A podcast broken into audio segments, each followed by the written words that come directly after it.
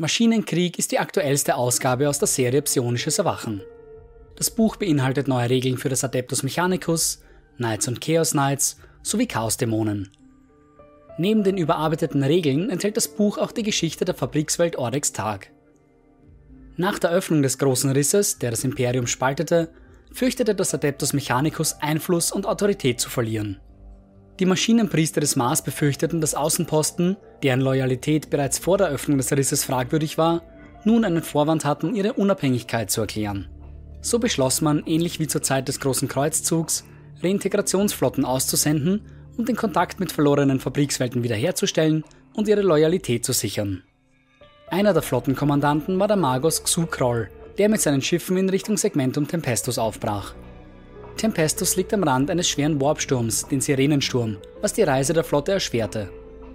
Je mehr Fabrikswelten Kroll ansteuerte, desto gravierender wurden die Ausmaße der psionischen Korruption durch den großen Riss.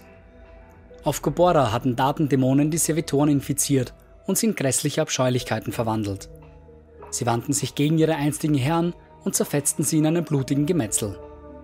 Unzählige Technologien wurden zerstört, als die Mächte des Warps über ungeschützte Fabrikswelten herfielen. Manche der Tech-Priester der Flotte wurden beim Versuch, diese unnatürliche Kraft zu katalogisieren, wahnsinnig. Doch Dominus Kroll verfolgte sein Ziel weiterhin mit voller Härte. Die Macht des Mars war in Frage gestellt worden, ein Umstand, den der Magus nicht duldete. Da die verlorenen Fabrikswelten von unvergleichlicher Wichtigkeit für das Mechanikum waren, wurden die Flotten auf ihren Reisen von anderen imperialen Militärzweigen begleitet. Oft stand die imperiale Garde an der Seite des Gitari, manchmal auch der Adeptus Sororitas oder gar die Neidhäuser mit ihren mächtigen Kriegsmaschinen. An der Seite Krolls standen die Knights der Paramage, eine Allianz aus edlen verschiedener Systemen. Angeführt wurden sie von Baronin Sorten aus dem Haus Terrin, die einen abgrundtiefen Hass auf Hexerei und ähnliche Formen der Häresie besaß. Als Warpstürme das weitere Vorankommen der Flotte behinderten, empfingen sie Aufnahmen einer verwüsteten Fabrikswelt. Die Bilder zeigten Chaos Knights, die Zellen voller Psioniker bewachten.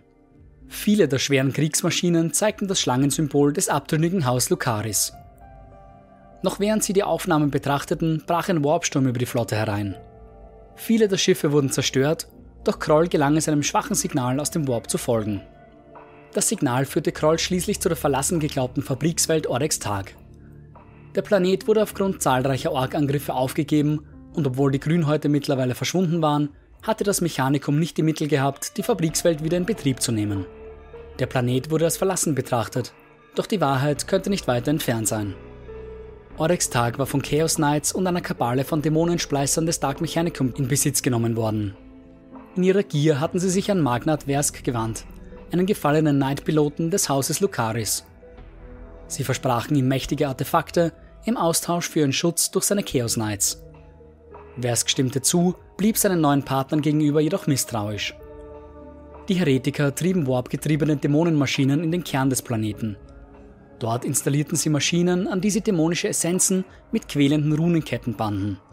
Sie verstärkten ihr Leid durch das Opfer hunderter Psioniker, die durch die Chaos Knights herangeschafft wurden.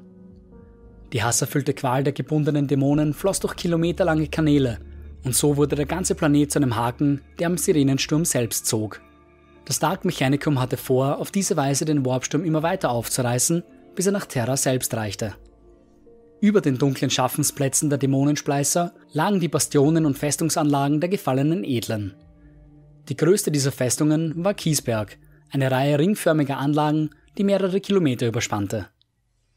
Die Wehrgänge des zentralen Burgfried starten nur so vor Waffenstationen und heretischen Symbolen.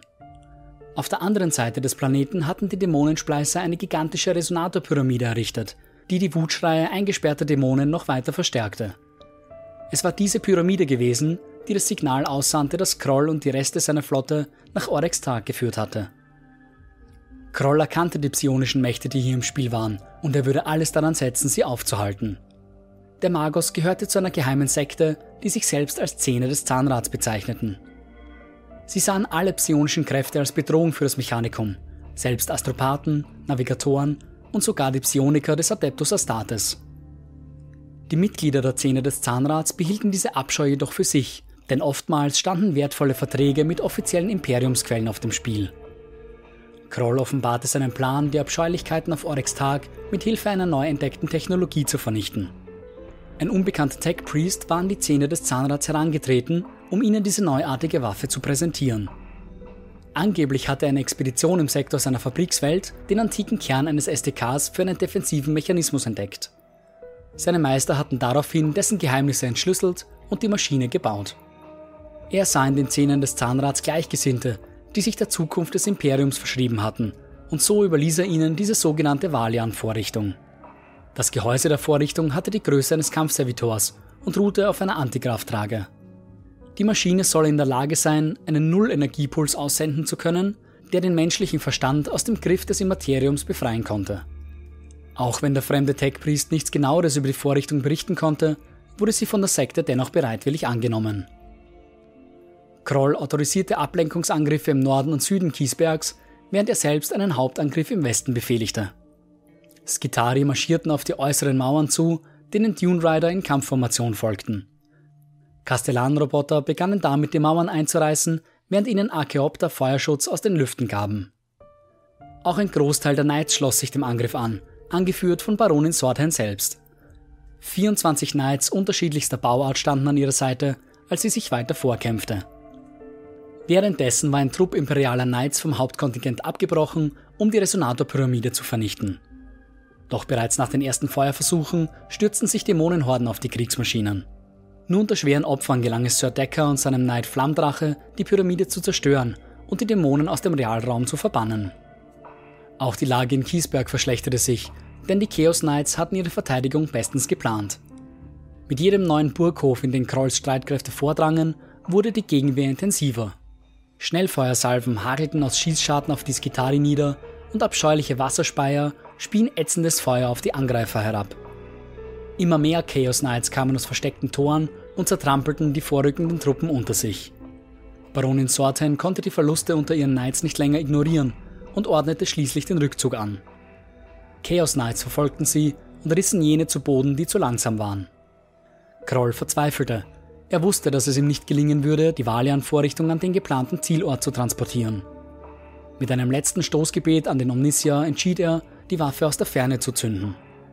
Das Nullfeld breitete sich über den Planeten aus und hüllte alle Kämpfer in sich ein.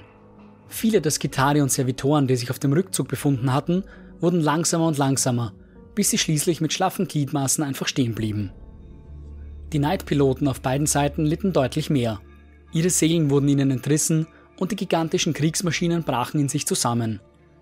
Das Nullfeld verschwand so schnell wieder, wie es erschienen war. Baronin Sorten gelang es, Dominus Kroll zu erreichen, der wild stotternd dem Wahnsinn nahe schien. Er sprach von seiner Vorrichtung, dem Sieg und akzeptablen Verlusten. Sorten realisierte, dass es Kroll gewesen war, der die Welle über den Planeten geschickt hatte. Blind vor Wut packte sie den Magos, zerquetschte ihm die Gliedmaßen und schritt mit ihm zurück zum Landungsschiff. Im Kern des Planeten wurden die Schutzsiegel, die die Dämonen gefangen hielten, durch die Nullwelle gebrochen. Vier mächtige, erhabene Dämonen entkamen der Maschine und rächten sich an den Dämonenspleißern für ihre jahrhundertelange Qual. Das Hauptaugenmerk ihres Hasses war jedoch Magnat Versk, der über ihr Gefängnis herrschte. Noch während Versk seine Knights neu koordinierte, griffen die Dämonen seinen Knight des Spoiler an. Sie schlüpften durch jede Öffnung in den Kriegskoloss, versiegelten ihn und begannen seinen Piloten zu quälen. Panisch vor Angst bot Versk dem Chaos seine Dienste an, erhielt aber nur spöttisches Gelächter als Antwort. Die vier verformten den Knight des Spoiler, sodass er seinen Meister mit stählernen Splittern durchbohrte. Als Krönung ließen die vier einen bodenlosen Vortex frei, der Versk und all seine Verbündeten ins Nichts riss. Als sie ihr Werk vollendet hatten, bemerkten sie die aufsteigenden Transportschiffe, die den Planeten verlassen wollten. Sie wussten, dass sie dies nicht zulassen konnten, und mit einem Gedanken eilten sie auf die Schiffe zu. Die Schiffe des Mechanicus waren bereits in Alarmbereitschaft versetzt worden, als die Nachricht vom Angriff Sortens auf den Magus ankam. Doch anstatt ihren Dominus aus den Händen eines Knights zu befreien, sahen sich die Skitari nun einer endlosen Dämonenhorde gegenüber. Magos Jabek, der die Verteidigung organisierte, tat alles in seiner Macht Stehende, um die Dämonen vom Gellerfeld-Generator fernzuhalten. Doch zu seinem Schrecken musste er feststellen, dass die Diener, die er geschickt hatte, vom Chaos übernommen wurden und nun den Generator angriffen. Das letzte, was der Magos sah, war ein geflügelter Schatten, der sich auf ihn stürzte. Kämpfe überzogen das gesamte Schiff und aus unzähligen kleinen Warbrissen strömten immer mehr Dämonen heraus. Als finalen Akt schlenderte der Meister des Dämonenheers auf den Kommandanten des Schiffes zu, stieß seine Krallen in dessen Körper und übernahm die Kontrolle über die Navigationskonsolen. Er setzte das Schiff und alle anderen Schiffe der Flotte auf direkten Kurs in das flammende Zentrum des Sternensystems.